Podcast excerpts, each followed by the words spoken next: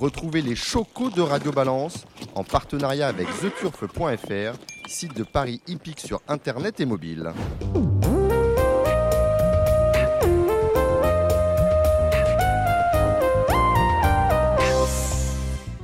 Bonjour, je suis euh, Dominique Cordier. Bienvenue dans ce nouveau numéro de Radio Balance enregistré au Cardinal, 5 places de la Porte de Saint-Cloud, Paris 16e. On a invité dans cette émission Gilles Jezorski, ancien président de la Société des courses de Reims, propriétaire au pro et candidat aux prochaines élections socioprofessionnelles dans ce collège. Nous le retrouvons dans quelques instants après quelques éléments d'information que je tenais à partager avec vous. La partie Choco sera animée par Gilles Barbarin. Salut Gilles Bonjour Dominique, bonjour à toutes et à tous. Gilles Barbarin qui reçoit Jérémy Lévy, alias Gigiter pour les intimes, pour le parti pro, car vous le savez, dimanche a lieu à Vincennes la journée des critériums, avec les critériums des 3, 4 et 5 ans. Quant à la partie galop, c'est vous, Gilles, qui euh, nous la proposerez, après quelques petits coups de gueule et un petit débrief des Artriers qui ont eu lieu dimanche à Longchamp, avant euh, que Gilles ne vous propose ses chocos pour les réunions de plat et d'obstacles du week-end, cela en compagnie de Kevin Nicole de The Turf. Pour les infos, voici une information qui ne fera sans doute pas plaisir à Julien Philippon.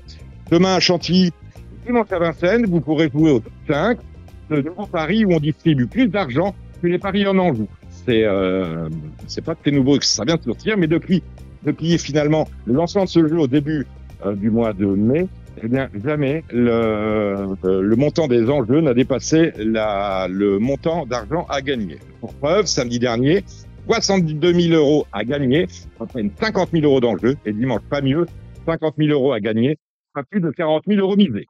Demain et dimanche, donc, vous pourrez pour la première fois jouer au B5 en flexi 10%. Auparavant, on avait le droit à 25 et à 50. Ce qui nous portera à partir de dimanche la combinaison si vous jouez en flexi à 10%, 10 centimes d'euros. À ce sujet, on attend avec impatience le lancement du Big 5 sur le réseau physique, dont les 14 000 points de vente sont la fierté de l'actuelle équipe dirigeante du PMU. Si vraiment l'avenir du PMU est situé dans ce réseau, autrement dit le réseau physique, et dans son important maillage territorial, il n'est pas question de priver plus longtemps ces nombreux utilisateurs de ce nouveau jeu dont on ne peut finalement que louer la pertinence et l'utilité. Que l'on parle du PMU, parlons du nouveau Quintet Plus qui devrait être lancé dans moins de deux mois.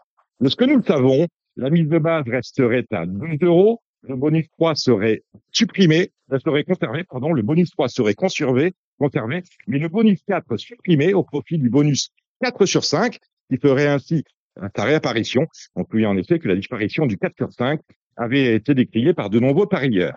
En outre, une seconde mécanique qui coûtera pour le coup 1 euro par combinaison, c'est beaucoup, permettra aux parieurs volontaires, on est, c'est une option que l'on souscrit, de multiplier ses gains par 2, 3, 5, 10 et même 30. Le multiplicateur étant choisi, un peu comme pour ceux qui connaissent le euh, de façon aléatoire.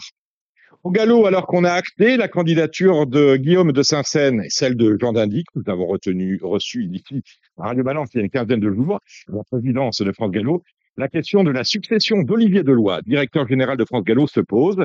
Ce dernier, en poste à France Gallo depuis 2016, prendra en effet la présidence du directoire d'Arcadin en début d'année prochaine.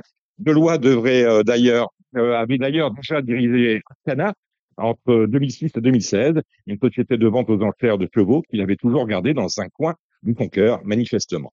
Il se dit par ailleurs que le successeur d'Olivier Deloy pourrait finalement être recruté parmi les membres du conseil d'administration actuel de France Gallo, ce membre éminent pouvant d'ailleurs être amené à démissionner obligatoire du cercle des cooptés France Gallo, voire d'abandonner la présidence de la société des courses commerciales qu'il exerce, tout cela au conditionnel, cela va de soi.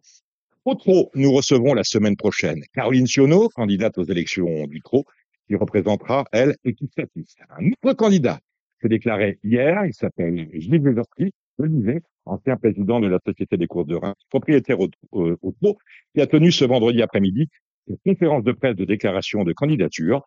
Je vous propose de le retrouver illico presto.